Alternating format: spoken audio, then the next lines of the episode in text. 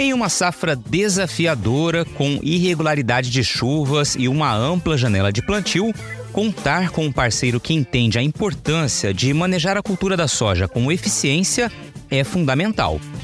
Essa é a BASF e, mais uma vez, a marca está ao lado do sojicultor em cada momento, no planejamento, nos desafios, até a hora de comemorar as conquistas. Porque de soja você já sabe, a BASF entende bem. Na safra 23-24, o cenário de doenças será desafiador. Com um atraso no plantio, a soja pode sofrer com a pressão da ferrugem asiática no final do ciclo. Além dela, um complexo de doenças diverso pode causar perdas. Mas para controlar esses fungos, a BASF possui soluções inovadoras e eficientes que trazem conveniência e confiança ao sojicultor brasileiro. A BASF tem orgulho de estar ao seu lado. Afinal, seu legado é a nossa maior conquista.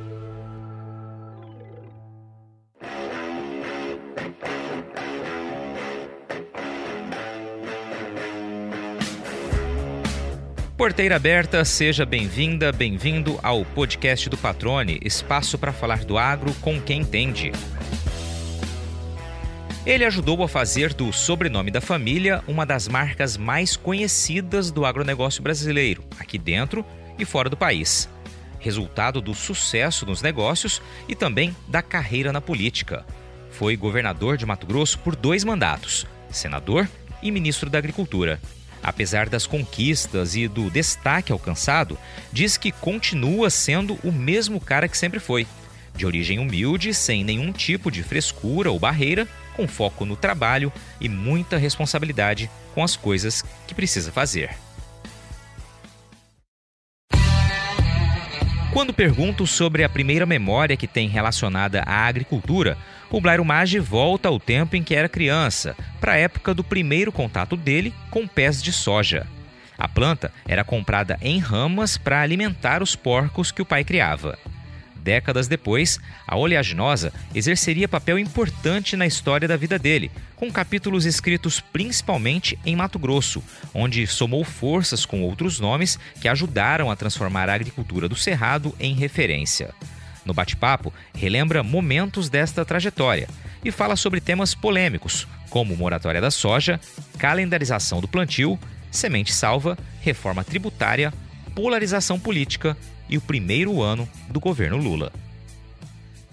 Blairo Maggi, que honra recebê-lo no podcast do Patrone. Já combinamos essa prosa aqui há, há um tempo atrás e agora finalmente vamos executá-la e trazer um pouco mais da história, dos pensamentos do Blairo Maggi, né? Para os nossos ouvintes do podcast, e agradeço por aceitar o convite, estar tá de prontidão aqui para falar com a gente. Como é que você está? Tudo bem? Patrone, tudo bem? É uma alegria estar aqui com você e, e, e como você fez referência, né? faz algum tempo que nós marcamos de conversar e já tivemos em vários eventos juntos e, e nessa, nessa ocasião e nessa ocasião acabamos nos encontrando e estamos aí para responder seus, suas perguntas, né? É, eu sempre falo que o que move o mundo são as perguntas, não são as respostas, né? Então, você como entrevistador é que tem que provocar e tentar é, fazer com que a gente chegue a assuntos, né? Que o teu, teu ouvinte e aqueles que acompanham o, o teu podcast, como eu acompanho, né? Eu sou um ouvinte assíduo, tenho acompanhado todos os seus episódios e, aliás, tenho, tenho até falado para o meu pessoal da empresa, da margem, meus familiares, né? Que eles também ouçam, porque às vezes a gente está ligado muito num assunto do nosso negócio dentro do agro, especificamente que a gente faz, mas o agro e o que você faz é muito maior, né? Então acaba trazendo informações que são complementares para nós e, e, às vezes aguça a nossa curiosidade até para ver outras coisas que não estão no nosso dia a dia. Então, é, é uma alegria estar com você. Fiquei feliz aqui, já ganhei o dia aqui. Vamos encerrar a entrevista por aqui.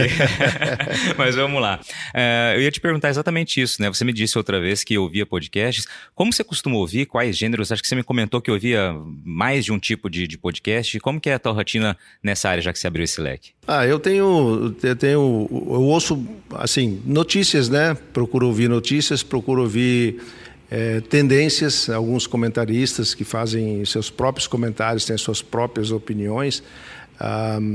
assim de entrevistas como o seu também, porque é bastante variado, tem vários assuntos que, que estão aí no dia a dia da pauta. E para mim o podcast é muito prático, porque ele não requer sua atenção, né? É como o velho rádio, né? Tá tocando. Então, ah, por exemplo, eu acordo pela manhã, vou, vou fazer meu toalete cedo, eu já, já ligo num podcast e vou e vou ouvindo, já vem outro na sequência, então eu vou, vou me informando e, e, essa, e assim, eu acho que as pessoas precisam se informar das mais diversas matizes, cores e pensamentos, né? para ter uma, uma ideia meia geral da, das coisas e uma, uma tendência bem de centro, bem, bem equilibrado. Né? Então, o podcast para mim é isso. Eu, tenho, eu ouço todos os dias, ou quando estou no carro, estou viajando, estou num avião, coisa, e eu estou ali, já faço já deixo baixado automaticamente, né? Então, para mim, é o velho rádio, né? O velho e bom rádio, né? Velho bom rádio, agora portátil, né? Leva onde é, quiser, leva onde quiser, quiser sem exatamente. Problema agora, Blairo, eu tava lembrando aqui, foi a primeira vez, qual foi a primeira vez que eu te entrevistei? Evidentemente, essa vai ser a maior das entrevistas, o maior do, dos bate-papos, mas eu me recordo que acho que você era governador na época. Eu vim a Mato Grosso para uma se eu não me engano, uma Bienal da Agricultura, que era um dos grandes eventos que Mato Grosso já costumava fazer, isso 2000 e, sei lá, 2006, 2007, 2008. Passou um bom tempo, mas é, tocando em eventos, que foi o que você comentou, eram eventos que já mostravam né, essa, essa força do agro mato-grossense, não apenas no campo, mas também na condução de eventos, de, de discussões temáticas, enfim, de assuntos fundamentais para a perpetuação do, do, do, agro e a consolidação das atividades. Né? É, patrone, assim, a gente voltar um pouquinho no tempo, né, eu vim para Mato Grosso em 1979, a primeira vez, quando, quando o meu pai comprou uma fazenda ali no Itiquira. E, e eu vim morar para cá em 81 para 82. Depois terminei a faculdade e vim embora.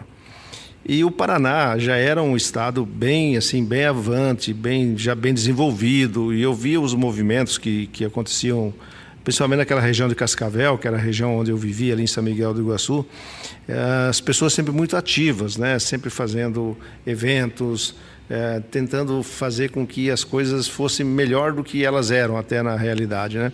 E eu vim para Mato Grosso com esse, com esse pensamento também. Falei, olha, a gente tem que construir é, no Mato Grosso algo tipo o Paraná, ou melhor que o Paraná, vamos chamar assim, né? E ao chegar aqui é, e começar a, começando a participar do, da, das coisas, a gente, eu comecei a perceber que era tudo muito é, tudo muito pobre no sentido de organização, né? E tive a, a felicidade de, de, morar em Rondonópolis, me, me, encontrar com pessoas que até hoje estão por aí também, né? como o Gilberto Gellner, o Tete, o Saquete, né? o falecido Clóvis Vetorato, o Rogério Sales, Álvaro Sales, é, uma centena de pessoas que são, são o esteio da construção desse negócio que nós temos no Mato Grosso. E, e chegando em Rondonópolis, então, eu comecei a participar desses, é, dessas movimentações, é, sindicato, feira, é, feira agrícola que eu presidi também.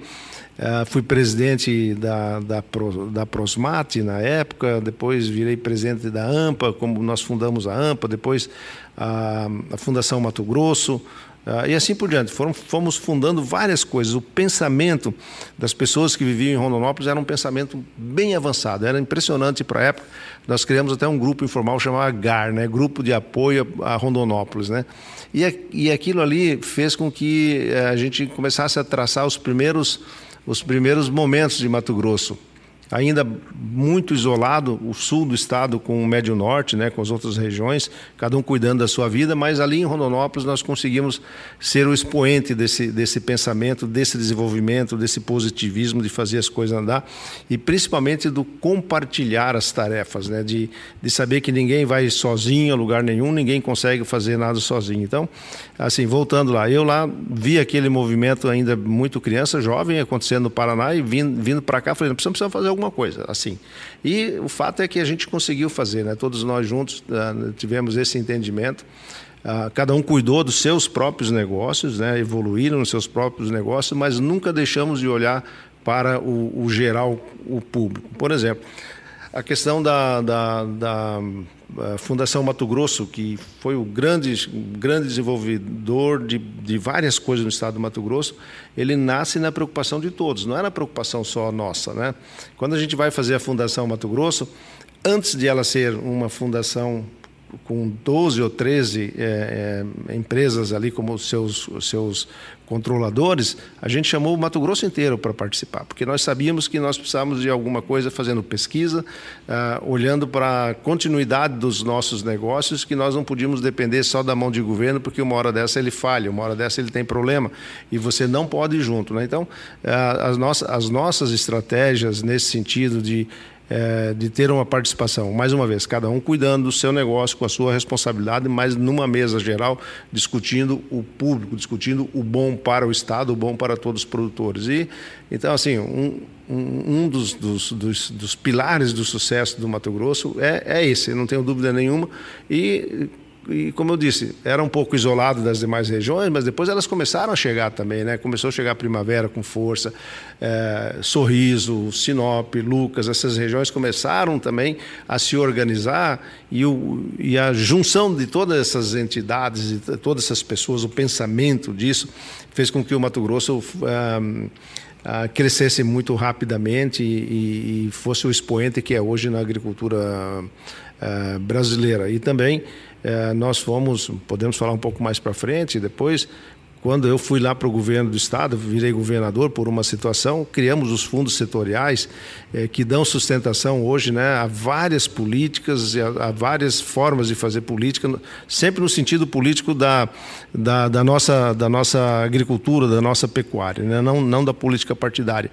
Isso tudo foi possível pela organização, pelo desprendimento dos agricultores no estado.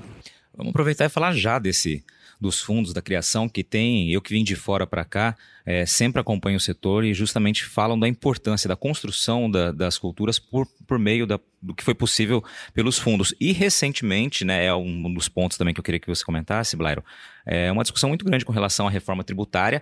Houve um momento em que se ficou uma preocupação muito grande com o futuro dos fundos. Eu queria que você falasse já da importância da construção, a contribuição que os fundos deram ao setor produtivo e dessa preocupação com a reforma tributária. Qual a tua visão sobre isso? Vamos já emendar os dois assuntos. Bem, essa, essa questão dos fundos, eles nascem é, da, assim, da observação e da dificuldade que esses primeiros movimentos tinham. Né? Que assim, ah, você tinha que Brasília defender recursos de custeio, recursos de investimento. Quem que ia? Né? Quem que pagava a conta para ir lá, ou um executivo que a gente tinha à época, tipo Clóvis Veturato, quem que bancava essas coisas? Sempre era na, na base da vaquinha, né? Ah, toma aqui, pega um pedaço ali, um dá uma vaca, outro dá não sei. E nós, então, criamos os fundos setoriais justamente para isso, né? uma contribuição compulsória de cada um para um, um, determinado fundo e aí esse fundo se estruturou e contratou né, pessoas, executivos e tudo mais para tocar. Então uma, um, saiu de uma representação uh, eventual em alguma atividade para uma representação permanente, né? ser permanente alguém né, da nossa entidade, a ProSoja, da nossa entidade AMPA, da entidade do, do pessoal da, da, pecuária, pessoal do etanol, sempre muito atento às políticas que estão sendo desenvolvidas e sempre tomando cuidado para não ser, é, ser pego de surpresa num, num, processo desse. Né? A gente sabe como é que é a política partidária, a política do dia a dia. É, às, às vezes ela vai para um lado que você nem espera que ela vá, então você tem que estar sempre preparado e esses fundos vieram exatamente para isso, para dar suporte financeiro para poder se movimentar e até fazer as defesas, defesas necessárias, muitas vezes, na área jurídica que tem que fazer também. Essa questão do, do, da reforma tributária, desde que eu me conheço por gente, a gente sempre está ouvindo. Né? Eu passei Passei no Senado oito um, anos como, como senador, tinha passado por lá um tempo como suplente do falecido senador Jonas Pinheiro e também oito anos como governador e frequentei bastante Brasília e o presidente Lula, à época, no seu primeiro e segundo mandato, ele tentou fazer uma reforma tributária e ele chamou ah, os governadores à época, e eu fui lá como governador, foram os 27 governadores, eh, para fazer essa discussão. E eu lembro muito bem que depois da apresentação que, que foi feita, nós saímos lá do Planalto e fomos até o Congresso para entregar a reforma. É, ao terminar de entregar a reforma para o presidente do Congresso, eu mesmo, como governador, saí, foi no meu líder, né, do líder do, da bancada de Mato Grosso, que era o, o deputado Pedro Henry, e falei para ele, deputado, o senhor segura o máximo que puder essa reforma, porque ela não serve para o Estado. Né? Então, a partir daí, outras tentativas foram feitas. E agora, recentemente, falando com o governador Mauro, que está nosso governador, e é dele a responsabilidade de defender os interesses do Estado, ele não se mostra é, assim é, muito satisfeito com o, o desenrolar dessa reforma tributária ela, ao longo do tempo, trará grandes prejuízos para o estado do Mato Grosso. O Mato Grosso vai perder a capacidade de geração do seu próprio caixa, né? vai perder ah, vamos chamar assim, a diretriz, né, o que fazer e como fazer no futuro, porque ele vai depender de um dinheiro de um fundo, que nesse momento ele não está muito claro como é que ele vai fazer essa gestão, é, qual é a participação que tem. O fato é que, é, é, da, da forma como está hoje, nós, o Mato Grosso capta 100% do seu crescimento, ele vira receita para o próprio Estado.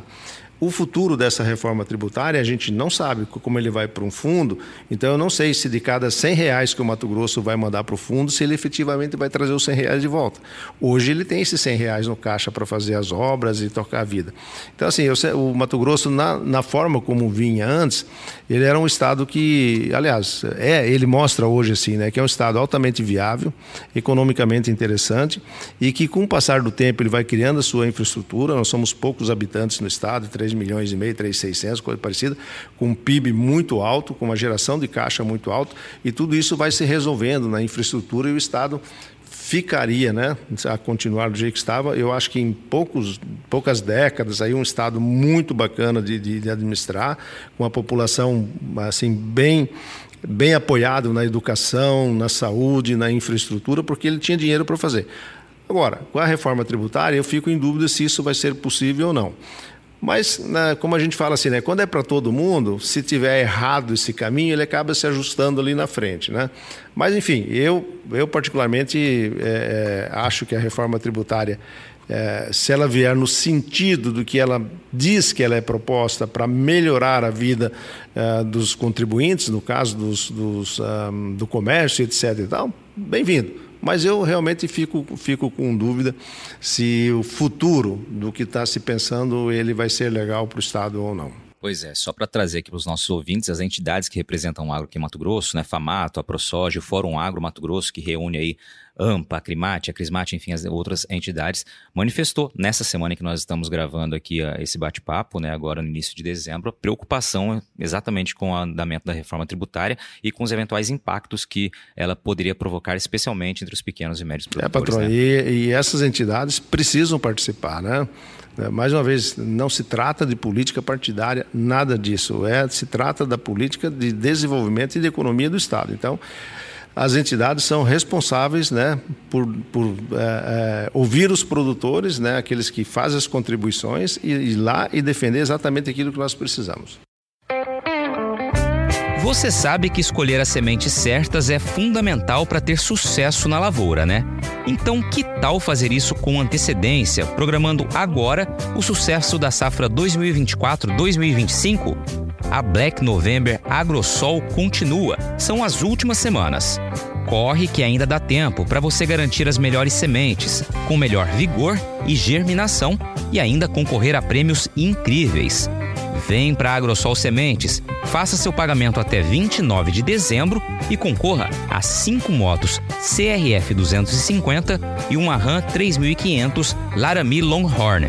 Você não pode ficar de fora dessa. Aproveite! E olha, você também pode antecipar a sua compra de sementes com a promoção Saia na Frente com a AgroSol. Você compra agora e só paga no ano que vem. É isso mesmo, paga só no ano que vem e ainda concorre a um Canã mais cinco motos. Nas duas promoções, você escolhe as variedades bem tranquilão, podendo pagar até abril do ano que vem. Mais informações pelo site agrosolsementes.com.br. Muito bem. A gente abriu aqui já o programa trazendo vários assuntos aqui conforme a gente foi conversando, essa é a proposta mesmo.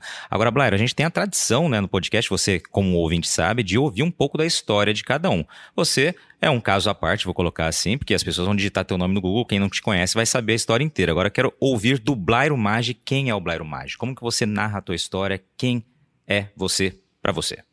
Bem, eu, para mim, eu sou o mesmo cara que sempre fui, né?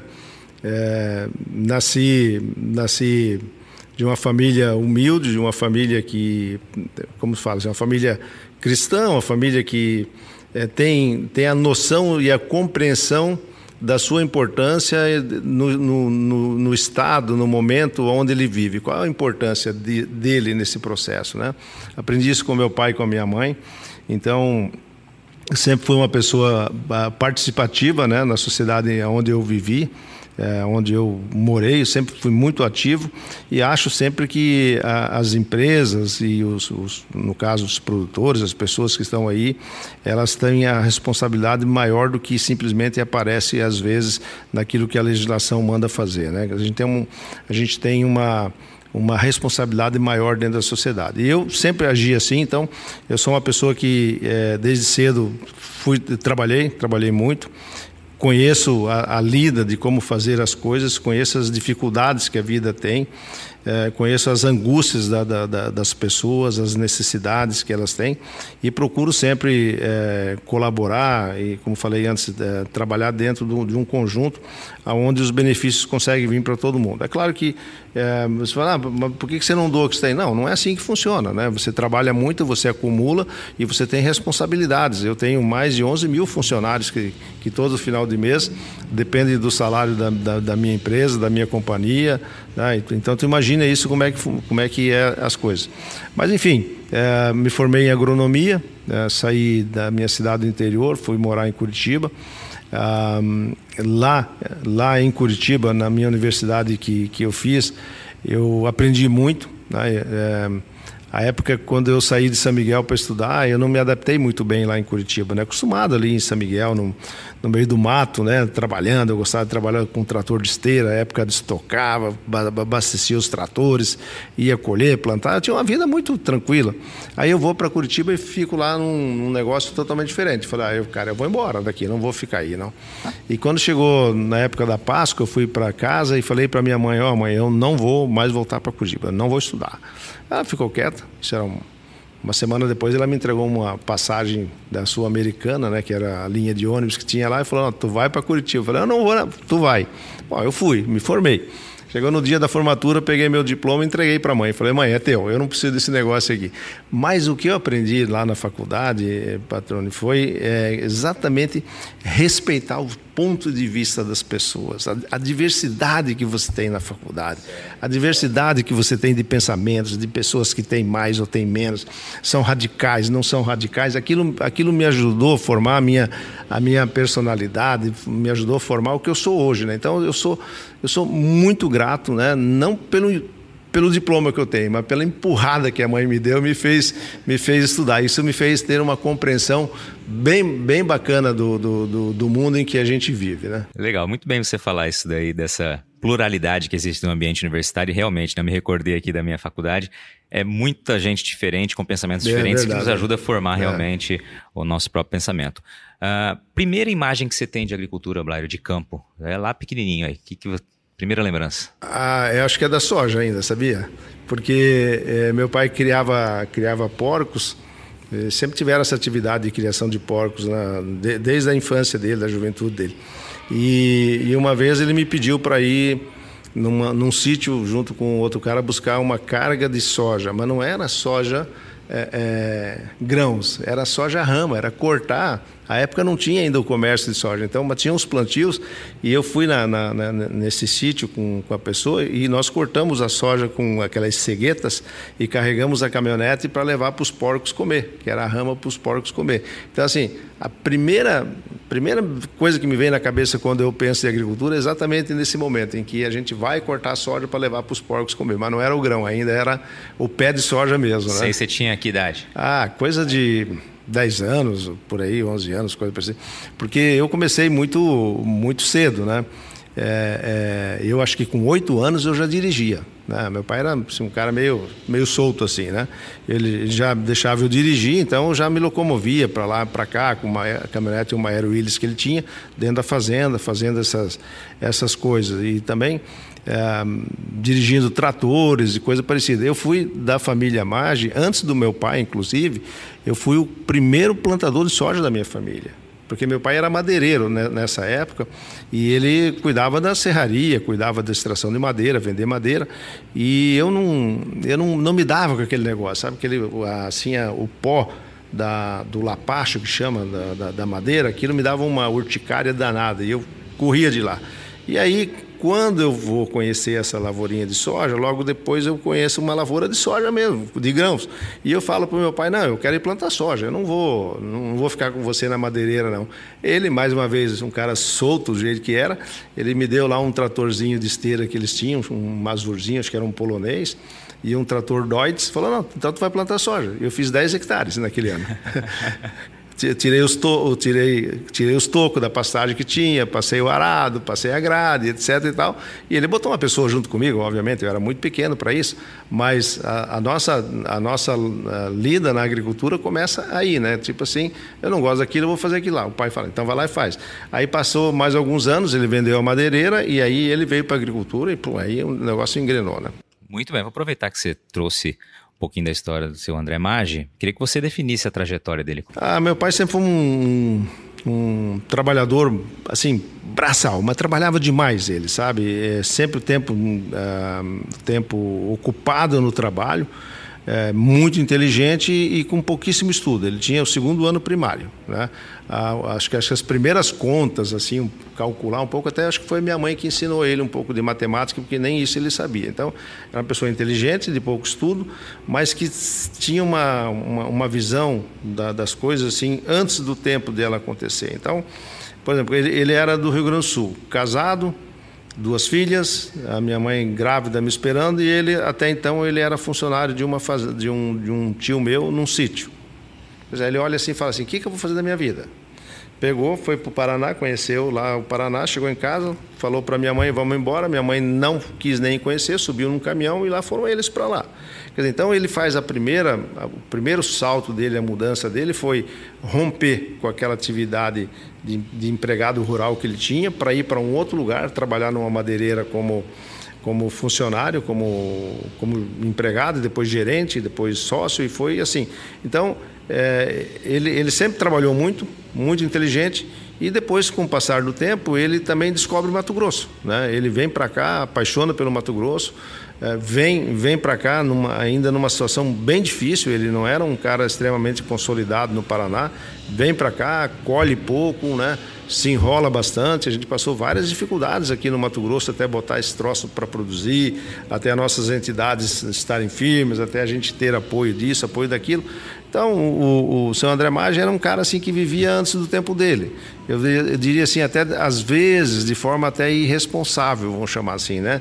De empreendedor que ele era, de fazer as coisas, não ter medo de fazer as coisas. E isso é um DNA da, da, da Maggi até hoje, né? Com mais responsabilidade, mas é o DNA. Muito bem. E a trajetória da dona Lúcia? Como você define? A, a mãe até tem um, tem um livro que, que foi feito sobre ela, que ela ajudou a fazer, enfim, que fala assim, o olhar da fortaleza, né? Porque ah, quando eles mudam para o Paraná, eh, minha mãe não veio conhecer, ela não conhecia. Ela veio com duas filhas e eu na barriga dela. Para um lugar, patrona, que eu não conheço nenhum lugar no Mato Grosso hoje que era tão ruim quanto era aquele interior do Paraná. No meio de uma floresta, sem estrada, sem absolutamente nada, sem médico, sem nada. Vai com três crianças, duas crianças e um, e um, e um e um feto, vamos chamar assim, e vai lá, cara. E, e, eu acho que meu pai, quando chegou lá, ele viu a besteira que ele fez, né? Tipo assim, cara, onde é que eu trouxe essa minha família, né? E os negócios dele não ia muito bem ali no começo. E um dia ele fala para minha mãe assim: Ó, oh, Lúcia, uh, essa semana, se as coisas não endireitar, você arruma nossas coisas, nós vamos voltar lá para Torres, lá para Três Cachoeiras, porque aqui não vai dar, não. E ela, ela conta, né, que ela chorou a noite inteira uh, nesse dia uh, e ficou ficou pensando, isso aqui que eu vou fazer. Acordou de manhã e falou para ele, falou, oh, André, o negócio é o seguinte, até aqui você me trouxe e eu não, não conhecia onde você me trouxe. Então, se você quiser voltar, você vai voltar sozinho. Eu não sou sua companheira. Agora, para frente, eu vou onde você quiser. Então, assim, a mulher determinada, né, que eu sempre falo, essa decisão dela, de para trás nem um passo, daqui só para frente, é que deu rumo ao que a gente é hoje. Muito bem, essa é uma frase muito famosa, né, muito conhecida da, Isso, é. da Dona Lúcia. Inclusive está no livro da história do seu pai também, né? Eu tive Isso, a é. oportunidade de ler, um baita livro também que conta toda essa trajetória. Agora, Blairo, você citou a Mage ali, vamos aproveitar para falar dela, né? Qual é o tamanho da Mage hoje, né? É uma história também de muita pujança, muita responsabilidade, como você disse, né? E um olhar sempre adiante. Bom, Patrone, a Margem é uma empresa hoje já quase uma multinacional, né?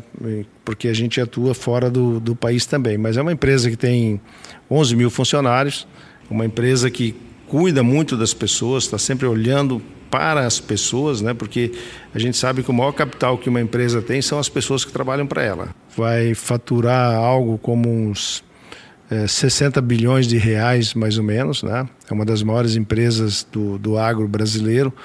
E é uma empresa que não é só uma produtora de grãos, né? É uma empresa que se envolve em todas as áreas, né? Desde a da, da geração de genética, por exemplo, para a agricultura, através da Fundação Mato Grosso, através do IMA, através da, eh, da TMG, que são empresas que nós temos participação também. Essas empresas geram tecnologias. Então a MAGE participa aí já da geração de, de, de conhecimento. Depois a gente está na área de sementes, né? produz, distribui, vende sementes. Na área da, da do plantio, né?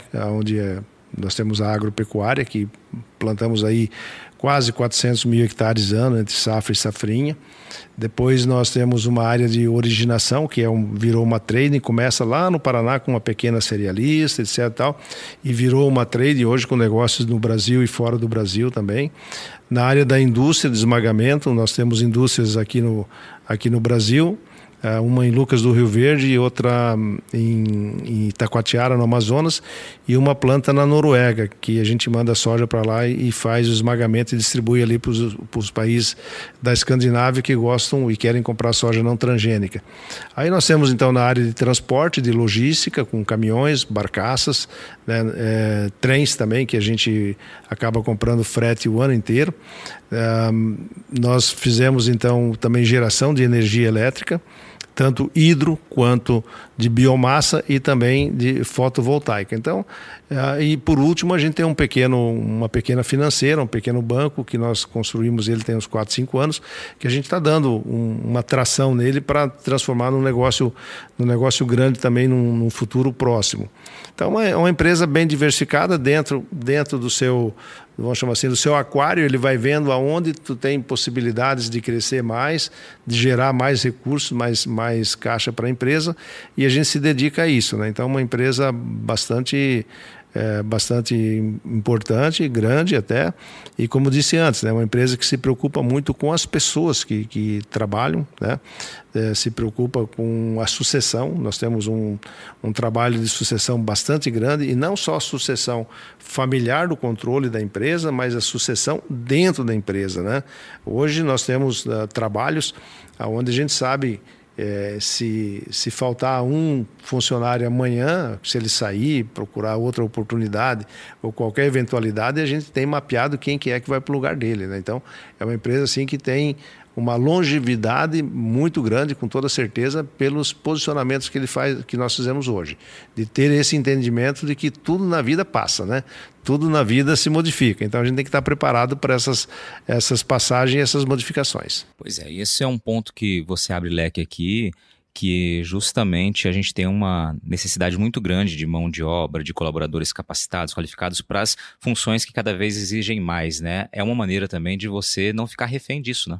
Certamente, você tem que, eh, tem que estar sempre criando uh, oportunidades na companhia, fazendo o negócio crescer para que as pessoas cresçam com você.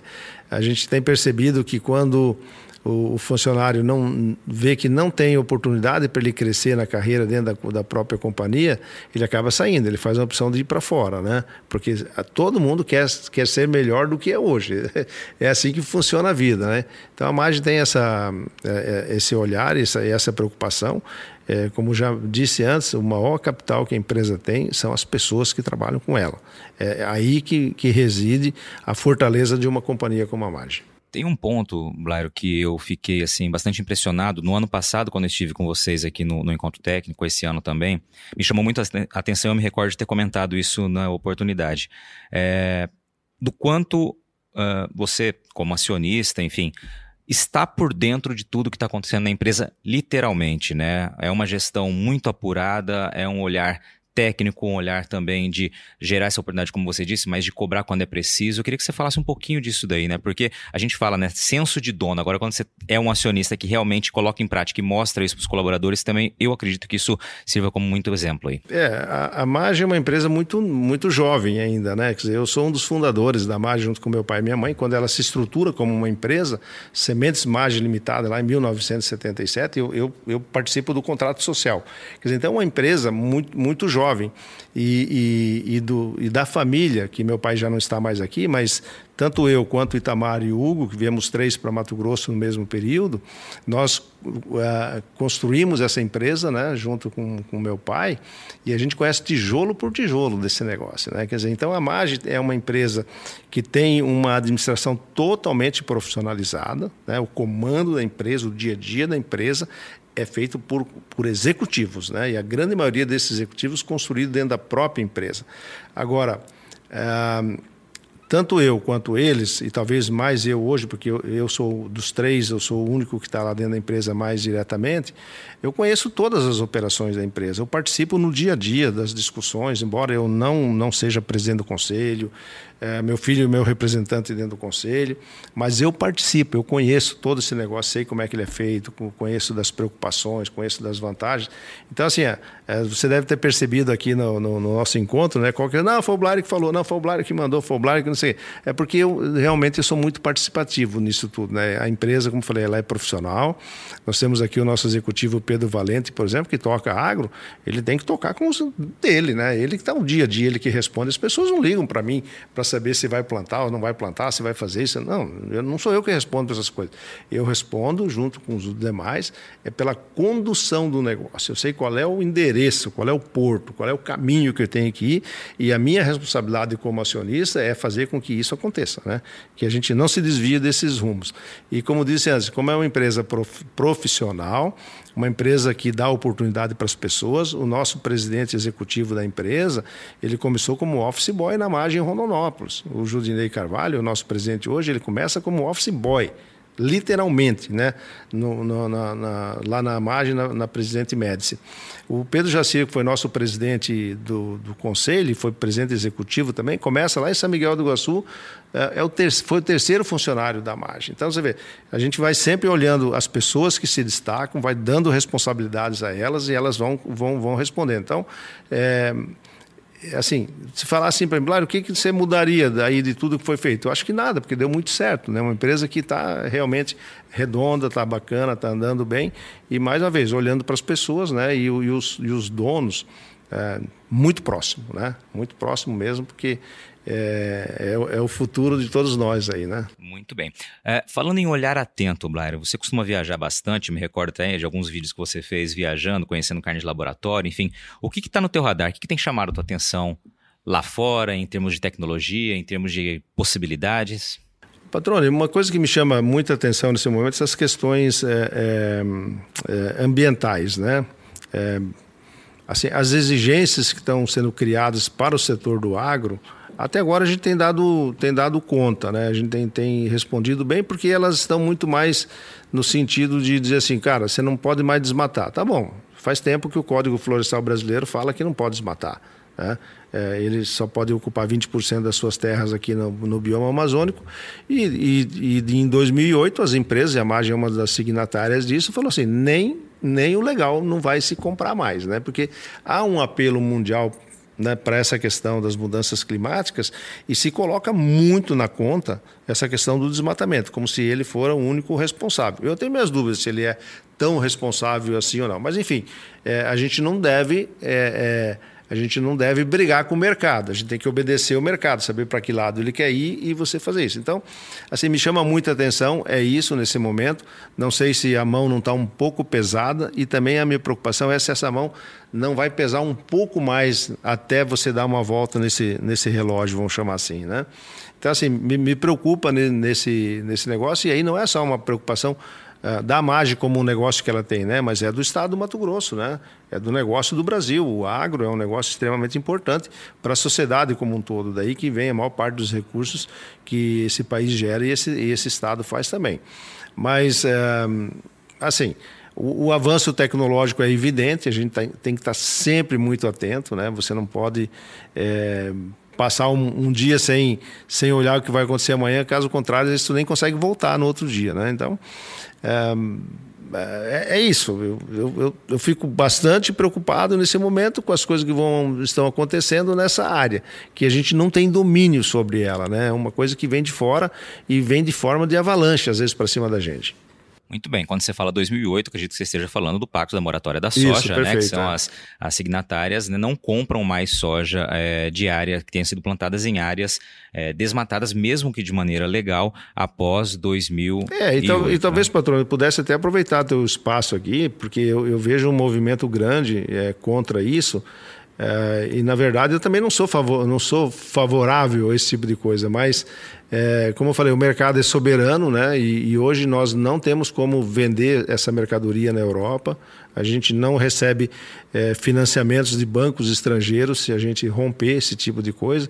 Então, quer dizer, aquilo que parece bem simples de resolver aqui para nós seria muito simples realmente de, de, resolver, porque tem uma lei federal que é o Código Florestal, tem outras coisas aí que dizem as datas que a gente pode fazer as coisas. Mas o sistema bancário, os compradores fora, falam assim, cara, eu não vou te comprar. Eu não vou te dar o dinheiro para você gerar o um negócio. Então, se você não tem dinheiro para gerar, e não é só a Mage, é Bung, Cargill, ADM, qualquer um, é, precisa de muita grana do mercado para fazer tudo isso rolar, né? fazer tudo isso acontecer. Então, a gente está na expectativa de, de uh, uma lei europeia que está vindo aí, com novas exigências, né? fazendo corte ah, se não me engano, 2024, a partir daí, nada mais poderá é, ser mandado para a Europa, comercializado, sob pena de responsabilização daquele que está comprando de lá, né? ele que está comprando. Então, talvez essa data de 2020, 2024, seja uma oportunidade para a gente fazer uma mudança nisso e trazer, então, de volta esse pessoal que está na legalidade. Nós estamos falando daquele que é ilegal, daquele que desmatou legalmente, tinha o direito de fazer, só que hoje ele não consegue transacionar a sua soja.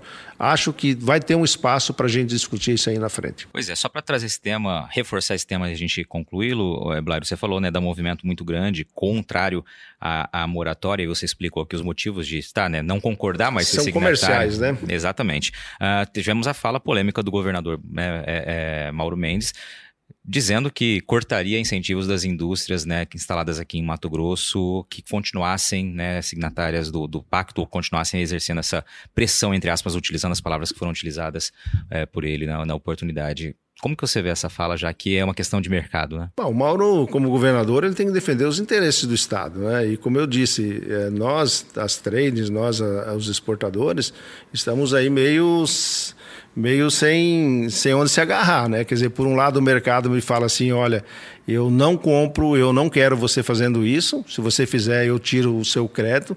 Aí do outro lado o Estado vem e fala assim, ó, se você não comprar eu tiro o seu, os seus regimes. Na verdade não é um incentivo, são regimes fiscais que você tem para poder ter o tempo de comprar, transportar, embarcar, pagar e pagar os impostos, né? Porque quando as pessoas acham que o Estado dá subsídios para as empresas, não, não há nenhum subsídio. O que há é uma regulação fiscal que é de autonomia do Estado de dar, fala assim, você se organiza dessa maneira para trabalhar. Se ele falar assim, olha, não pode mais ser desse jeito, vai ser de outro mais difícil, né? mais caro, mas vai, vai acontecer. Então, ah, na verdade, as trades estão, num, assim, estão, estão na cruz. Né? De um lado estão tá os produtores querendo mudança, do outro lado o mercado dizendo para você não mude e o governo agora dizendo assim, eu quero que você muda. Então, vamos ah, esperar uns dois, três dias no meio para ver o que vai acontecer.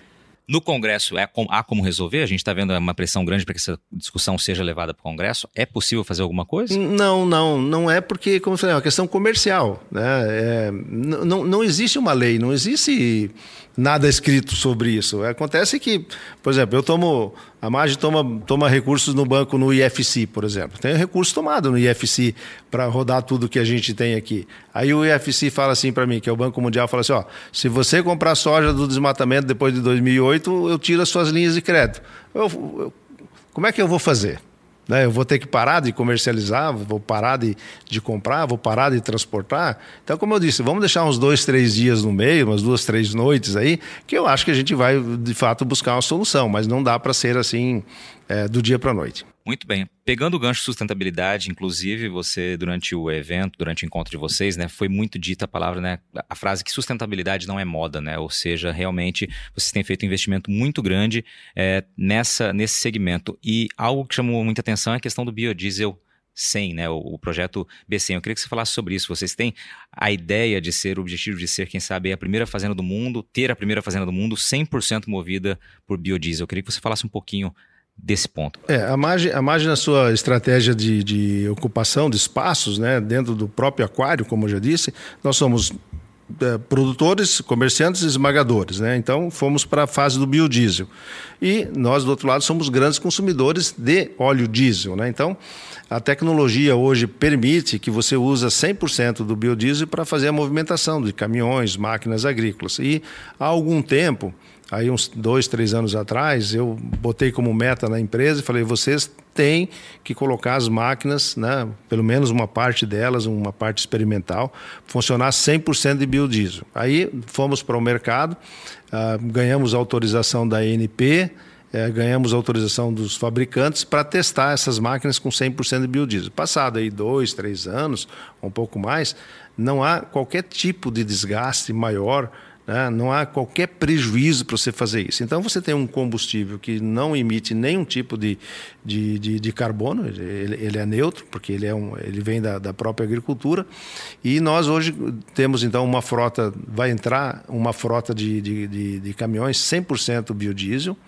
Ah, e também já escolhemos uma das fazendas, e será uma fazenda aqui em Diamantino, que nós temos chamada Sete Lagoas, que está. Ah, o rio Paraguai nasce dentro dessa, dessa área, dessa fazenda, nessa região, então nós queremos transformar a primeira fazenda também é, tocada 100% com biodiesel. Né? Não vai ter nenhuma máquina, nada, nenhum caminhão ali dentro que seja com combustível fóssil. Ah, isso é é um marketing? Sim, é um marketing, né? mas é uma demonstração que é possível fazer. Né? E, mais uma vez, para a economia do Estado, né, do, do, do país, é muito bom, porque o Mato Grosso não é produtor de petróleo. Né?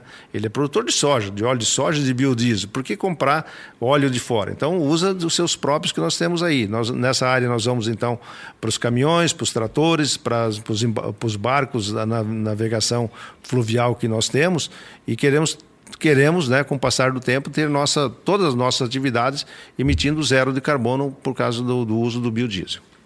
Esse foi um dos temas, né? Biodiesel, utilização de biodiesel, uma maior utilização, inclusive da COP, né? Falando em B25, né? Você acha que o governo tem caminhado, a gente tem caminhado no país para realmente avançar na velocidade que se espera com a utilização, a adoção do biodiesel? É, o biodiesel, é, como já foi dito, né? Está sacramentado, todo mundo sabe que ele funciona, não há problema nenhum. É, o, o, o, governo, o governo não coloca na velocidade de cruzeiro que nós gostaríamos que fosse, porque ele tem uma responsabilidade social grande nesse processo. Né? O que, que é? Ah, eu coloco B25, eu coloco B100 para todo mundo tu não vai ter óleo de soja para todo mundo. Tu vai subir muito o preço do óleo de soja, vai incomodar na cozinha nossa, vai ficar caro, vai trazer inflação. Então o governo é um olho no peixe né, e outro no, no gato lá, porque ele que tem que fazer esse, realmente esse controle. Mas o governo tem, tem criado as condições necessárias para que esse mercado de biodiesel dentro da produção agrícola que nós temos hoje, ele, que ele seja um, um produto barato né, na, na, na, culinária, vamos chamar assim, e barato no uso do, do biodiesel. A, a, a, beleza da coisa é juntar essas duas coisas, né, fazer andar. E claro, vai, vai virão outras matérias-primas também, que poderão é, ser agregados aí no futuro para fazer biodiesel e também o próprio etanol de milho, né, que é uma coisa muito recente no Mato Grosso, mas que já deu uma demonstração de que é um grande, um, um um grande negócio que deu vazão para é, para um produto chamado milho, que era difícil de mexer com ele, difícil de escoar, necessário e muito necessário para fazer a rotação de cultura com a soja e outras coisas que nós fizemos. Então, essa, é, essa necessidade de, de biocombustível, né, de combustível de emissão zero, com a necessidade de produção da agricultura que tem, é um negócio perfeito. Né? Os Estados Unidos também foi nesse caminho. É, e logo a gente vai ver aí produção de querosene, tipo um querosene de avião, chamado SAF, que vai vir a partir do óleo de soja ou outra, outras leguminosas que pode fazer. Enfim, é o mundo se reinventando, né? Isso é, isso é legal. Etanol de milho está no, no radar de vocês? Olha, já, já esteve e está. né? Sempre é uma coisa que uma empresa viva como a Magi é, né? Uma empresa que, que um, quer continuar crescendo porque precisa crescer, porque seus funcionários querem crescer, né? a sociedade espera sempre mais de, de, de, todos nós. Nós estamos olhando e vamos olhar com, com bastante carinho no momento em que, é, é, vamos chamar assim, estivermos convencidos, a gente vai para vai essa direção também. Muito bem. Blairo, para a gente fechar o tema sustentabilidade aqui, fala-se muito sobre o mercado de carbono, né? Quando que teremos pagamentos, enfim. E isso já acontece. Eu queria que você falasse, vocês estão participando desse mercado, vocês têm conseguido mostrar aos consumidores, a, a, ao mundo, né, de fato, os investidores, tudo que vocês têm feito em termos de produção sustentável dentro das fazendas? Sim, tem, tem conseguido. Nós, uh, nós somos hoje uma, uma, uma referência nessa área, né? A gente consegue, inclusive, vender alguns certificados, consegue tem rotas de certificação de um monte de, de coisas que acaba gerando algum, algum recurso. N ainda não na velocidade, não nas quantidades que o mercado gostaria que fosse, né? mas é um mercado é, emergente, é um mercado que a cada dia que passa Uh, tem mais necessidades de, de, de, desses créditos de carbono, tem os, os, os, os CBIOS que foram lançados, é, que estão aí no mercado, e nós, o ano passado, dois anos atrás, nós fizemos uma operação na Fazenda Itamaraty, onde nós temos uma área que poderia ser des, é, desmatada, vamos chamar assim, poderia ser ocupada para agricultura, não fizemos e, e, vendemos, vamos chamar assim, aquele estoque de carbono que estava lá dentro daquela propriedade. Então, ele gera um recurso para a companhia aí. Mas o grande lance desse, desse mercado de carbono vai ser, num futuro próximo, é você fazer com que a agricultura que você faça, né? a incorporação do carbono no solo, a retirada do carbono que você tem na atmosfera e, e, deixando com que ele seja neutro, é isso que a gente vai tentar buscar no futuro. É, o Brasil tem um estoque muito grande de carbono nas florestas, mas infelizmente eu não consigo ver assim como é que a gente vai monetizar esse, esse carbono que já está estocado, porque a legislação brasileira já obriga você a deixar 80% da floresta. Quer dizer, por que, que o mundo vai te pagar por uma coisa que a lei te obriga a fazer? Né? Então, esse 20% que você poderia desmatar, esse eu creio que num futuro muito próximo, o produtor que tem, ou o dono de área que tem essa reserva legal, que poderia desmatar no futuro e ele não está fazendo, eu acho que isso assim vai valer bastante dinheiro, porque é uma coisa que você pode soltar ele, você não vai soltar porque alguém está te pagando. Outro tema relacionado a esse, biofertilizantes, né, bioinsumos, vocês estão né, de cabeça nessa, nesse segmento também, já fazendo testes, investindo inclusive na, na produção né, com, uma, com uma fábrica. É, nós, nós há vários anos trabalhamos com, com inseticidas uh, naturais, né, bioinsumos, e temos uma pequena, uma pequena planta onde nós testamos por alguns anos os produtos, as bactérias, os fungos eh, que são multiplicados nesses laboratórios e chegamos à conclusão e que estamos aptos e prontos a, a fazer uma planta e já começamos então a desenvolver esse projeto. Será uma planta que vai ser construída aqui no Distrito Industrial aqui em Cuiabá. Uh, que vai atender inicialmente toda a demanda de, de, de biológicos para as fazendas da margem. Todos, 100% da ocupação dessa fábrica vai ser para esse evento interno nosso. É, e claro, nós vamos aprender a lidar com isso, vamos ter certeza desse tipo de coisa. E no futuro, não tenho dúvida nenhuma disso, que a Margem será uma player nesse negócio também. Porque é, a agricultura regenerativa, a agricultura de olhar para o solo e dizer assim, solo, eu preciso cuidar de você, né? você tem que estar melhor amanhã do que está hoje, ela faz parte dessa agricultura de, de, de, de, é, de retenção de carbono, é, de uso, menos uso de químicos né? e mais uso de biológicos. Há poucos dias atrás, aliás, você também assistiu essa palestra né? Na, num evento que eu estava e você estava lá trabalhando nele, nós vimos uma pessoa, uma empresa, onde ele demonstrou que faz 20 mil hectares de cana, né, já fazem mais de 20 anos, e ele não usa uma grama de químicos na lavoura dele. Quer dizer, então, se, se nós temos esse, uh, esse exemplo, temos que segui-lo. Né? Eu fiquei muito entusiasmado com o que vi, e é isso que o mundo quer. Né? O mundo quer um mundo mais saudável. Mais saudável é menos químico, menos, menos confusão com ele pela frente. Hein? Você está ouvindo o podcast do Patrone.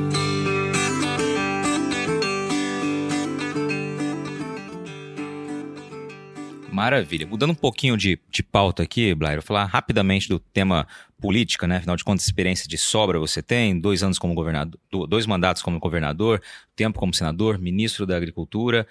Do saldo de política para você, é, o que, que é que, que sobrou de, de benefício, o que, que sobrou de, de, de, de entrave, enfim, os dois pontos, o ponto positivo e o ponto negativo de ter participado tanto tempo da política? Bom, o ponto positivo foi de, de realizar, né, de, de fazer coisas que normalmente você não via antes. Né? Eu, quando fui para a política, eu queria fazer algo diferente. Algo diferente no sentido de efetivamente as coisas públicas que fossem públicas, né? que, os, que os recursos públicos se transformassem em benefícios para para o público, para a população. E assim foi, em termos de, de construção de casas, construção de rodovias, melhoria na saúde, na educação. O Estado depois de, depois de 2002, depois que eu entrei no governo em 2013, ele é um, passado aí 20 anos, é um outro estado, né? Claro, a economia mudou muito, então eu tenho essa, essa sensação é, da, do dever cumprido, né? De efetivamente ter feito algumas mudanças na gestão pública, inclusive, né? O estado é, é mudou muito a forma de fazer as coisas e então nessa parte eu sou um, um cara realizado por isso, né? Eu, eu, eu fiz algo diferente, eu fiz a diferença dentro da política, né? Claro, sempre tem gente que vai reclamar, sempre tem gente que vai estar tá me ouvindo e falar, não, o Play está mentindo, está fazendo coisa nenhuma, né? Mas nós conseguimos fazer isso, né? A, a, parte, a parte ruim é a exposição, né? A exposição pessoal, exposição dos teus negócios, as pessoas confundem muito política com os negócios, né? E acha que todo mundo mistura e todo mundo se mistura e não é bem assim, né? Existe uma separação muito muito grande. Então, hoje em dia, a, a, vamos chamar assim, a, a, exposição que você tem de estar na política é, é muito ruim porque é, com o novo sistema que chegou nos últimos anos, os compliance que tem entre as, as regras que tem de convivência entre o que é público e o que é privado, ela, ela é muito fiscalizada né? e, e, e, e pouco compreendida. Por exemplo, eu, quando, quando estava ainda no Ministério da Agricultura, eu, a Terezinha precisou fazer um cartão de crédito num supermercado aqui em Cuiabá, porque a gente mudou de local, e ela foi lá e ela não conseguiu o cartão de crédito de compra no mercado. Né? Meu motorista tinha, mas a gente não conseguiu. E não consegui por quê? Porque eu era PEP, pessoa politicamente exposta. Quer dizer, é, os bancos, as empresas não querem ter relações com pessoas que estão na política e estão fazendo negócio. Por quê? A política pode te envolver em algumas situações desagradáveis e ninguém quer a sua imagem, o seu nome atrelado a um, a, a um político. Né? Então, eu diria assim: ó, hoje, uh, hoje, se eu tivesse o mesmo conhecimento, se eu tivesse a mesma experiência uh, na situação que eu estou hoje, eu não iria para a política. Tanto é que eu saí da política, justamente para não atrapalhar os negócios, porque eu teria que ter feito uma opção. Ou eu fico político a vida inteira, ou eu fico empresário a vida inteira. Obviamente, eu preferi ficar empresário e me afastei da política. Então, assim, tem vantagens, é, é, tem, tem coisas boas dos dois lados, mas também tem coisa ruim dos dois lados. Ainda em política, Blairo, uh, evidentemente a agricultura é muito mais dinâmica né, do que a política. Eu queria que você trouxesse na sua avaliação quais são os principais entraves ainda que a gente ainda depende de política para que o agro consiga avançar como esperado. Ah, Patrone, nós nunca vamos nos livrar disso. Né? A política faz parte do, do, nosso dia a dia, faz parte das nossas necessidades. Tudo se resolve na política. Né? Às vezes, as pessoas, na maioria das vezes, olham a política como uma coisa pejorativa, como uma coisa. Ah, ninguém faz, alguém vai lá e faz. Não, não é assim. Tudo que a gente precisa, tudo que vai ser determinado, as regras que a sociedade vai viver e vai fazer negócio, é baseado na política. Né? Então é importante termos políticos bons, políticos que conheçam o processo, né? que sabem para onde, é que, onde é que as coisas devem ir. Então não, não tem como abrir mão da política. Realmente não tem. A política faz parte do nosso dia a dia e vai continuar sendo, e é nessa arena que a gente vai ter que discutir. Falamos antes de reforma tributária. Ora, quem que vai decidir realmente a reforma tributária? São os parlamentares. Né? Agora estamos lá, no, tem no Congresso outras coisas para, uh, como poucos dias atrás, a questão do marco temporal. Né? Eu defendo a, a, a, forma de como é que estava. Eu não quero mudança no marco temporal.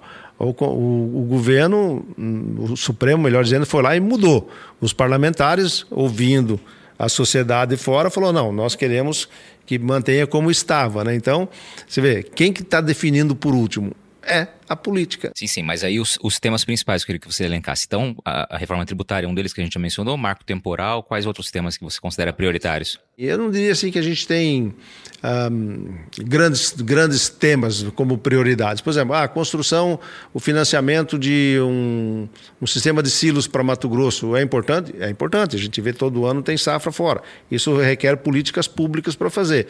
Aí o Estado brasileiro não tem esse recurso para financiar. Então, você sabe que é um, é um negócio importante, porém, você não vai conseguir fazer a, a curto prazo. Então, todas as demandas que a gente tem, elas vão passar pela política. Agora, se elas serão prioridades ou não, vai depender do caixa de, de, de cada momento. Ah, exemplo. Ah, para o Mato Grosso, as rodovias e as ferrovias são extremamente importantes.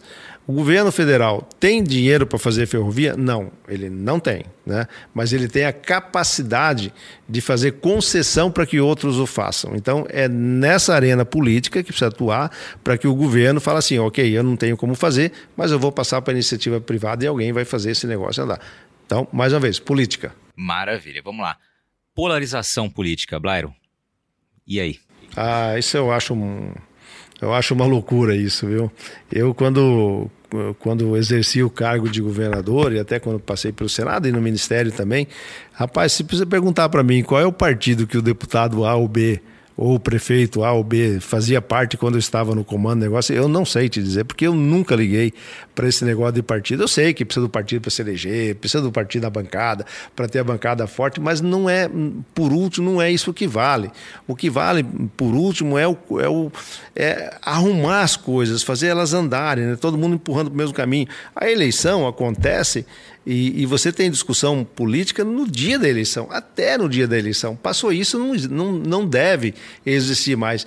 E, infelizmente, eu, eu vejo né, nesses últimos dois mandatos, lá no, no, mandato do Bolsonaro e agora no mandato do presidente Lula, é, é uma animosidade, uma intolerância absoluta. Quer dizer. É, Ninguém pode falar mais nada, ninguém pode mais se manifestar porque você é atirado de qualquer, de qualquer lado, em qualquer ângulo. Né? Eu, como sou uma pessoa bastante ponderada e consigo entender ambos os lados, eu fico assustado com isso, porque eu, eu vejo, tem dentro da minha família pessoas que são, são radicais, elas, elas acham que só o pensamento dela vale e o dos outros não vale nada. Eu acho que não pode ser assim. O pensamento tem que ser ouvido. Ok, em determinado momento você vai ter que ir para uma esquina e outro para outra esquina e vamos para a luta. Mas no dia a dia, depois de passar da eleição, sinceramente, esse, essa polarização, para mim, ela está absolutamente errada, não deveria existir. A gente tem que trabalhar para o bem comum e fazer essa coisa andar é, para frente. E assim vejo em todos os lugares, é no município, é na política do Estado, é na, na, na política federal. Eu exerci a política assim, sempre uma política de, de contemporização, uma política de, de entendimento e de avanço. Eu nunca persegui um. Eu não tinha adversário, eu não tinha inimigo político, era adversário pontual. Eu nunca persegui ninguém, eu nunca pedi para fazer alguma coisa contra isso e sempre atendi muito bem a oposição. Eu sempre falo: a oposição é o farol do teu governo. Se você não tem oposição te criticando, se não, tu não tem oposição olhando para as coisas que está fazendo, você vai fazer errado. A oposição está sempre ali para te corrigir. Então, é, é assim que tem que fazer, é assim que tem que viver. Para encerrar esse tema, como você avalia esse primeiro ano do governo Lula? Ah, eu acho que aquém daquilo que eu imaginei que ele poderia ser. Né? E, aliás, está aí uma das coisas que me faz pensar, por exemplo, assim, quando os caras falam, ah, eles têm que voltar na política. Eu falo assim, eu vou voltar na política para competir comigo mesmo do passado?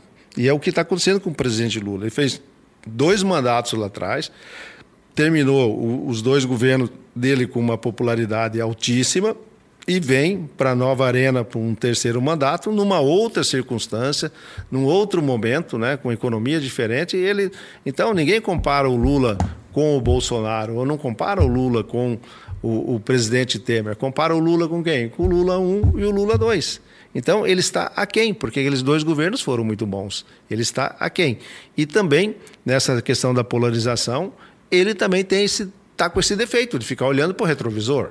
Ora, o que passou, passou. Vamos seguir para frente, vamos construir para frente. E não ficar ali olhando para trás e, e com raiva disso, com raiva daquilo. Deixa lá. Quem perdeu a eleição se organiza para daqui quatro anos vir disputar de novo. Né? Então, assim, o governo do presidente Lula, para mim, tem, tem esse defeito. Ele está olhando muito para trás. Uh, mas, assim, é um governo, é, como todos os governos, são bem intencionados. Os governos não entram para fazer confusão, os governos entram para acertar. Às vezes não conseguem, mas eles entram para acertar. Maravilha. Voltar para o campo para a gente para nossa reta final aqui, Blair. A gente está num momento né, muito delicado, de muita preocupação no que diz respeito a essa safra 23-24, por conta da, da, da, da, presença tão intensa do El Ninho e tudo que aconteceu. Queria que você falasse a tua visão, né? Você, nessa semana, quando nos encontramos no início da, da abertura do evento de vocês, você já relatou a preocupação, tirando o sono literalmente. Queria que você falasse, né? Como que você tem visto essa safra 23-24? Patrone, é, todos aqueles que estão me ouvindo nesse momento, que estão ligados no setor do agro, com certeza estão preocupados. É, eu não sei o que, vai acontecer daqui 10 dias, 15 dias, mas o que já aconteceu nos últimos 15 dias, nos últimos 30 dias, nos trouxe muitos prejuízos. Né? Prejuízos uh, não só para a margem, mas para o setor como um todo, para a agricultura. Né? Eu, assim, acho que nós vamos ter uma quebra, algo como uns 20% mais ou menos, da previsão que nós tínhamos de colher, tá certo? Não estou nem me referindo ao ano passado, mas da previsão que nós tínhamos de colher quando fizemos os nossos planejamentos, eu falo assim, ah, vou colher de média 65 sacos por hectare, né? 63 sacos por hectare. Hoje, olhando a fotografia de hoje, eu falo assim, eu vou colher 50 sacos por hectare. Então, 20, 25% já foi embora. E isso é muito ruim, né? É muito ruim para o sistema como um todo. É menos. Quantos milhões de toneladas a menos vai ser de transporte? Né? É caminhão que vai estar rodando menos, é óleo diesel que vai estar gastando menos, é barcaça, é trem. Quer dizer, é uma diminuição da atividade econômica de um Estado que vive do agro. Então, é assim, eu olho para os próximos 12 meses, até a, a próxima safra, esse momento como um momento de, de com, com cuidado. Né? Eu diria assim, opa, acenda aí os sinais de alerta e vamos ver como é que a gente vai passar até o ano que vem, quando terminar toda essa safra. Né? Então, assim, e, e, e, ele é ruim para todo mundo, né? Como eu falei, é ruim para o mercado como um todo, para, para a construção civil em Cuiabá. A gente sabe que a maior parte dos apartamentos são vendidos, são, são gerados com recursos que vêm do, do, do interior, né? pessoas que compram, que vêm para cá. Então, assim, eu o próprio Estado, a própria, a própria grana que o Estado vai ter de arrecadação vai ser diminuída, né? então o próprio governo tem que também criar condições para passar esse período. Nada do que a gente já não passou, né? já passamos várias crises aí para trás, o setor passou muito apertado muitos anos atrás, até uma securitização foi feita lá atrás para poder criar uma ponte de passagem. Né? Então, assim, Vamos ter dificuldades, mas vamos sair do outro lado. Então, quanto mais cuidado você tiver nesse momento, men menor a chance de você se machucar ali na frente. Em anos em que a gente tem esse tipo de situação, em safras que a gente tem essa situação, Blairo, é, historicamente a gente tem uma maior possibilidade de produtores menores né, acabarem sendo, né, deixando a atividade por N motivos, né? Produção menor, produtividade menor e coincidente, coincidentemente agora a gente tem um preço mais baixo. Você acha que esse é um cenário que pode se repetir? Olha, ele pode, mas assim, de uma maneira geral, os agricultores nos últimos anos ganharam muito dinheiro. Né? Houve um houve uma melhoria no seu caixa, na sua condição econômica. É só você olhar os balanços de todo mundo, sim, melhorou. E, e por essa melhora, é, ele teria condições de passar por esse, por esse momento de dificuldade sem grandes problemas.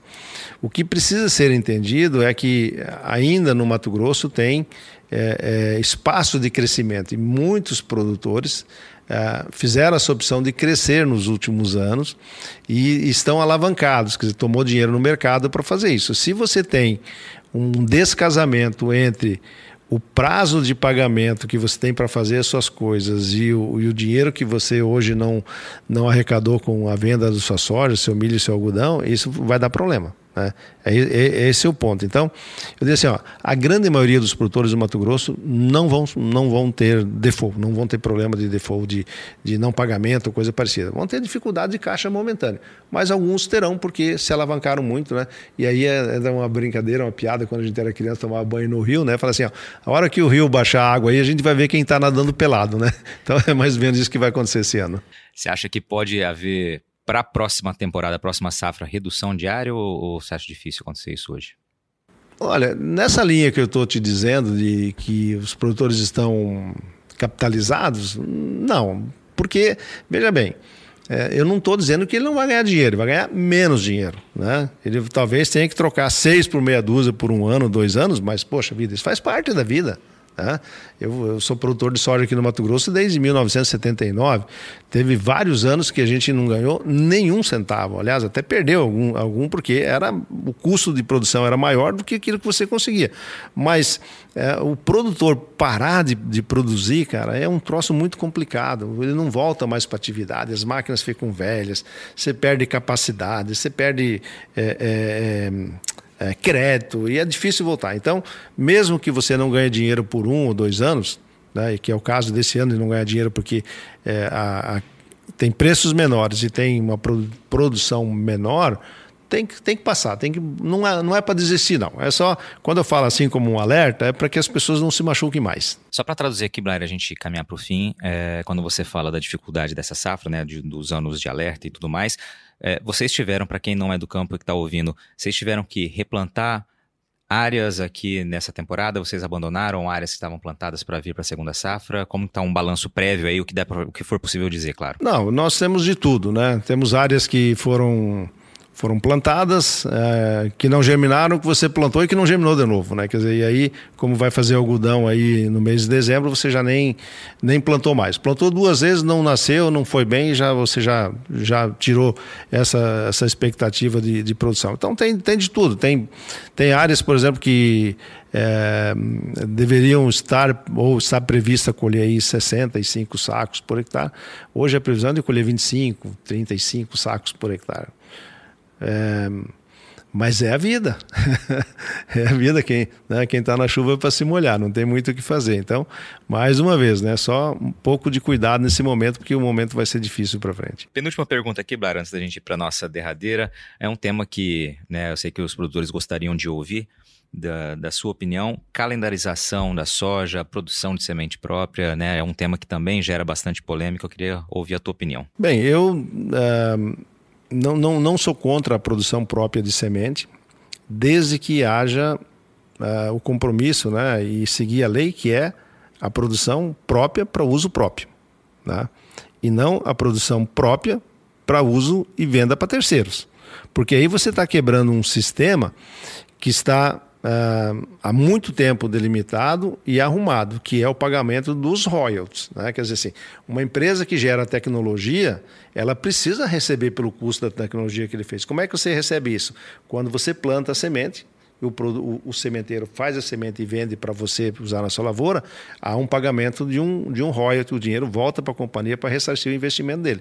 Quando você faz o sistema chama de bolsa branca, ou sei lá como é que chama isso, semente pirata, eh, você não paga isso. Então há uma concorrência desleal. É quase como se fosse a mesma coisa do Sky, o Sky Gato, né? Quer dizer, tem um sistema de, de TV que você paga, que você recebe, está tudo certinho, tem a licença, e tem outro cara que vai lá e pirateia. Não é justo, né? com aquele que está efetivamente pagando. Então, não, não, não se trata de que você não possa fazer. Aliás, a lei brasileira, a nossa legislação, permite né, que eu, como produtor, ou qualquer produtor, possa é, produzir a semente que eu mesmo vou plantar. Né? Mas aí você tem as outras condicionantes. O que não se deve fazer, e há uma briga no Estado, é que muitos querem fazer a semente branca, semente pirata, não pagar o royalty e vender para terceiro. É futricar um mercado que está tá indo bem. E o plantio de soja em fevereiro para esse fim? Ah, aí é uma questão técnica. Eu, quando, quando ministro da Agricultura, passei por essa discussão bastante, né? e, e como eu, eu sou, não sou terraplanista, né? eu acredito na ciência, eu acredito nas, nas, nas questões, a Embrapa, que é o, o órgão que nos orienta, sempre falou, não façam isso porque nós vamos ter problema ali na frente. Aliás, você acompanhou com a gente aqui nesses dias do, do evento técnico da MAGE.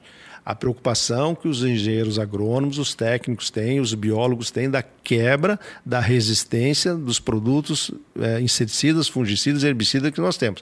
Além de eles perderem a eficiência, nós temos as plantas e as pragas que ganham resistência. Quer dizer, então, às vezes, por uma, um negócio um pouco mais fácil agora, a gente pode comprometer o futuro. Então, a Embrapa sempre falou: não, não façam isso. E eu, como falei, eu, eu sou um cara de ciência, eu tomei a decisão que a, a, Embrapa mandou. Eu até gostaria que fizesse semente depois, porque eu tenho a oportunidade de fazer. É, todo mundo pode fazer, mas nós temos uma questão técnica que não, não é permitido. Nairo, chegamos no fim aqui. Você, como ouvinte, deve se imaginar que a última pergunta é aquela, que na verdade não é uma pergunta, né? É uma deixa para que você me traga aqui aquela pergunta que um dia você quis responder e que não foi feita para você. Aquele momento para você falar algo que não te deram oportunidade ainda. Deve ser um pouco difícil, afinal de contas, entrevista não faltou na tua carreira, na tua história, mas vamos lá realmente é muito difícil, né? De, de depois de, é, de, depois de 16 anos de mandato, né? Com microfones na boca o tempo inteiro, o cara pergunta isso, isso, tentando arrancar de você até aquilo que você não sabe, né?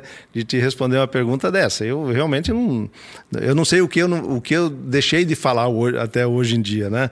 Mas assim, eu vou tentar ir por outro caminho, vai, é, patrão. Eu acho que mais uma vez, eu, eu eu, eu, como eu falei, eu vim de uma família humilde, né? Hoje a gente tem um posicionamento é, é, de, é, grande no Estado, na economia, etc. e tal, mas eu continuo sendo o mesmo Blairo que eu sempre fui. Sou, sou companheiro, sou amigo dos meus amigos de infância, estou conversando sempre, meus amigos de faculdade. Eu, eu, não, eu, eu não tenho barreiras com absolutamente nada, com ninguém. O que eu tenho é muita responsabilidade com as coisas que eu tenho que fazer. Né? Mas, assim, não tenho nenhum tipo de frescura, não tenho absolutamente nada, e eu acho que isso é que me deixa feliz, né? É, já tenho os filhos crescidos, já os netos estão vindo aí. Hoje em dia eu e Terezinha só que estamos aí, como sempre, a gente começa sozinho e termina sozinho, né? Então essa é a jornada que a gente tem pela frente. Blairo, obrigado pela participação aqui. Conversamos bastante tempo aqui, falamos um pouco de tudo. Te agradeço mais uma vez pela atenção, pelo tempo dedicado, pelo carinho e por ser um ouvinte, já que você disse isso desde o início. Aí. Eu te, te agradeço, Patrone, é, a oportunidade de estar aqui contigo. Já era um compromisso né, que nós tínhamos feito. E, e, e assim, como eu já te disse também, eu sou um que recomendo que as pessoas ouçam o, o seu podcast, porque é, assim como você está entrevistando uma, hoje o Blair Maggi, que já foi governador, foi ministro, não sei o que, né, mas também você, você conversa com muita gente diferente, com outras atividades, com outros pensamentos, e dentro da lógica que eu te falei, que o bacana é a diversidade, é ouvir, compreender e tirar uma média para viver, é o que você faz. Né? Para o agro, é o que você faz, eu te parabenizo por isso. E aí, gostou do bate-papo? Então dá aquela força e compartilhe essa entrevista com os seus contatos. E olha, aproveita para mandar aquele feedback dizendo o que você está achando do podcast do Patrone. Pode criticar, elogiar, sugerir temas e pessoas para dividir boas histórias aqui nos próximos episódios. É só enviar uma mensagem lá no Instagram para @luispatrone que a gente troca uma ideia, viu? Então, gente, sucesso da porteira para dentro, força e fé da porteira para fora e vamos que vamos.